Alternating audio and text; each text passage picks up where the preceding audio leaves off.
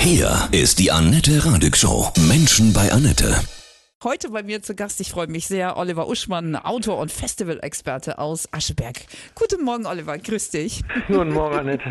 Ach, es sind leidliche Zeiten für alle Festivalfans, ne? Wie, Ja. wie geht es dir so? Ja, wie soll ich das sagen? Wenn normale Zeiten sind und ich bin geschäftlich unterwegs, dann kann es schon mal passieren, dass ich mit dem Auto einfach so abbiege, in Schesel zum Beispiel, und dann auf dieser Straße an diesem Wald- äh, und Feldrand wandle, die, wenn das Hurricane stattfindet, die Hauptflaniermeile dieses Festivals ist. Ne? Oder, oder dass ich auch mal auf die Burg Herzberg hochklettere und in das Tal gucke, wo im August das Festival wäre. Das mache ich schon im Normalzustand immer, in der Vorfreude sozusagen, weil das sind ja Orte, die gehören zur persönlichen Lebenslandkarte. Heilige Orte, oder? Ja, und für viele Leute gehören die wirklich so sehr zu ihrer Lebenslandkarte, dass sie das ganze Jahr darauf hinarbeiten. Ne? So wie Ja. früher als Kind, wenn man die Ferien. Diese Not macht ja so ein bisschen auch erfinderisch. Also zum Beispiel m, mein Sohn, ne, der ist äh, 15, der liebt den Rapper Alligator und der hat jetzt wiederum im Autokino ein Konzert. Ja, und da Ja. dachte ich mir, das ist nicht meine Musik, aber da machst du mal deinen Sohn glücklich und da haben wir das gebucht.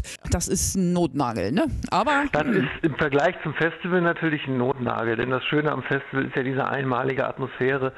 Wenn du da abends in der Sommerwärme äh, stehst und der, der Mond ist schon aufgegangen und irgendwo hinten trommeln noch die Trommler und alles riecht nach Grill und nach, nach kühlem Bier und, und äh, die anderen Substanzen und nach dem Boden, wenn der Boden so kippt mit der Zeit, wenn er so ein bisschen sauer wird von den vielen Füßen. Einmaliger. Ja, das kannst du natürlich nicht nachmachen. Aber die Corona-Zeit bietet natürlich neue Erlebnisse. Ich meine, Autokonzerte wird es ja sonst nicht geben. Nee, niemals. Oder auch Einblicke in das private, in die privaten Zimmer. Und wenn Chris Martin von Coldplay ein Konzert gibt, der ist dabei so unsicher und so schüchtern menschlich, das würdest du sonst auch nicht erleben. sind schöne Einblicke, ne, zum Teil. Ja. Ne?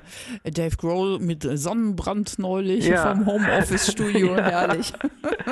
Du hast ein äh, tolles Buch geschrieben, das heißt Überleben beim Festival, ja. Wie überlebst du das oder wie überleben wir das ohne Festivals? Ja, vor allem, Jahr? das ist ja jetzt, es, ist, es geht ja jetzt nicht mehr Überleben auf Festivals, sondern Überleben von Festivals ist ja jetzt die Frage. Das heißt, äh, möchte ich alle aufrufen, die die Festivals sehr lieben und jeder hat ja so seine Lieblingsfestivals, diese Festivals zu unterstützen jetzt. Ne? Zum einen natürlich, indem man die Tickets behält für nächstes Jahr. Die gelten dann ja wieder und die- Ausgabe vom nächsten Jahr tätigt man dann ja nicht, ja, logischerweise.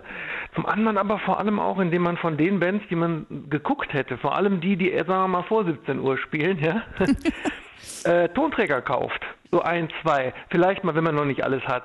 Ja, also wirklich äh, Vinyl oder CD, äh, um die Bands zu unterstützen. Ich meine, wir leben in einer Zeit, in der Bands, die vor 17 Uhr spielen, ähm, drei bis äh, allerhöchstens niedrig fünfstellig, aber aller, allerhöchstens eher nur vierstellig überhaupt noch CDs verkaufen oder Platten. Und das wäre doch sinnvoll. Ich meine, wir sparen ja jetzt auch durch Corona auch ein bisschen. Ich weiß, jeder hat jetzt Schwierigkeiten. Aber wenn ich mir bedenke, wie viel Geld man für Coffee to go ausgibt, zum Beispiel an Rasthöfen auf Geschäftsfahrt, da kann man auch mal ein, zwei Alben von kaufen. ja, wir gehen ja auch Und- kaum noch weg. Ne? Genau, und Spotify hilft den Bands nicht, weil ich sag mal, Spotify ist so, als wenn einer in 10 Meter Entfernung von einem Apfel abbeißt, dann in deine Richtung haucht und sagt, wenn du davon jetzt einatmest, da kannst du von leben, da kannst du von ernähren. Außerdem, äh, vielleicht könnte man auch noch, äh, wenn man Musikmagazine mag, ja, könnte man vielleicht auch das ein oder andere mal in diesen Monaten kaufen, weil die haben jetzt ja auch Schwierigkeiten, weil Hauptanzeigenkunden sind unter anderem Konzerte.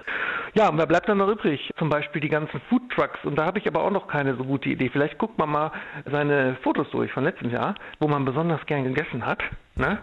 Und dann googelt man mal, falls man dann noch so Schnappschüsse hat. Was war denn das für ein Stand? Wer weiß, vielleicht findet man die irgendwo im Netz und die machen auch irgendwelche Aktionen. Außerdem kann man Bands, die man wirklich sehr schätzt und die jetzt alle Schwierigkeiten haben ohne Konzerte, gibt ja nicht jeder ein Autokonzert, auch immer unterstützen über Patreon und solche Dienste, ne? Wenn die dann ihre Wohnzimmerkonzerte machen. Ja, das ist eine schöne Idee. Was auch irre ist, dass man so, jetzt wo wir das alles nicht mehr haben, diese Festivals, vor allem auch Konzerte, dass man so demütig wird, dass man so demütig wird und denkt, oh, guck mal, was ich alles schon erlebt habe, weißt du noch damals, ne? Ja, Es wird alles so wertig, noch mal wertiger, oder? das ist ein guter Effekt der Krise, ne? Dass wenn Absolut. das hoffentlich alles wiederkommt, dass man es dann mehr zu schätzen weiß. Ja. Ja. Und nächstes Jahr wird das ein Ausbund an Lebensfreude sein auf den Festivals, glaube ich, oder? Das Ja. wird, da wird noch mehr gefeiert. Das denke ich auf jeden Fall. Wenn wir alle unsere Lieblingsfestivals supporten, dass die auch überleben, ja. ja. Und an die Festivalmacher, falls jemand mithört, vielleicht könnt ihr, äh, einige machen das ja schon, zum Beispiel Bochum Total wird das machen, vielleicht könnt ihr eure Künstler animieren, dass sozusagen äh, zu der Zeit, während das Festival stattgefunden hätte, dass die dann ähm, tatsächlich sogar, vielleicht sogar in der Reihenfolge, wie sie gespielt hätten, auch so Wohnzimmergigs machen. Oder, was auch noch eine Idee für Festivalmacher, dass man für das kommende Jahr, wenn wieder Festivals existieren, dass man da vielleicht zusätzlich zu den Tickets, die es ja schon gibt, noch so, Meet, so mehr Meet and Greets organisiert mit den Bands Backstage. Genau. Und dann kann man, dann können Leute dann zum Beispiel jetzt schon Meet and Greet Zugang kaufen, ne, um ihre Band zu treffen und mit denen Bierchen zu trinken. Und das Geld wäre dann aber jetzt schon bei den Festivals. Also nur mal so als Unternehmensberatung. Ja, coole Ideen hast du, Wahnsinn. Hast du für dich so einen Leitspruch, der dir in einer Krise immer hilft, auch für so dein Leben? Ein Leitspruch in dem Sinne nicht, aber was immer hilft, ist Gegenwärtigkeit. Ne? Irgend so ein amerikanischer Außenminister, der mir entfallen ist, oder irgendein Politiker, hat mal, hat mal einen klugen Satz gesagt, was ja selten ist bei Politikern. Der hat gesagt, das Gute an der Zukunft ist, dass niemals zwei Tage auf einmal kommen. Ja, wow, da ist, da ist was dran. Ach, wir halten das jetzt tapfer durch mit verdammt cooler Musik. Was möchtest du jetzt gerne hören? So von Ah, was möchte ich gerne hören? Ja, Ja. ich möchte gerne hören, da ich ja so ein großer Freund von Melody Punk bin und das eine typische Band ist, die bei Festivals eher vor 17 Uhr spielt, äh, von äh, Millencolin. Was zudem auch passt, weil Millencolin auf Schwedisch ja Melancholie heißt und wir jetzt alle melancholisch sind, weil die Festivals nicht stattfinden. Stimmt, lege ich dir super gerne auf, ja. Überleben auf Festivals. Dein Buch ist trotzdem lesenswert. Auch Muss dieses Jahr. aktualisiert werden. Ja, zum Träumen. ja genau. Alles klar. Okay. Herzliche Grüße, ne? Alles Gute. Ja, Tschüss. danke. Ciao.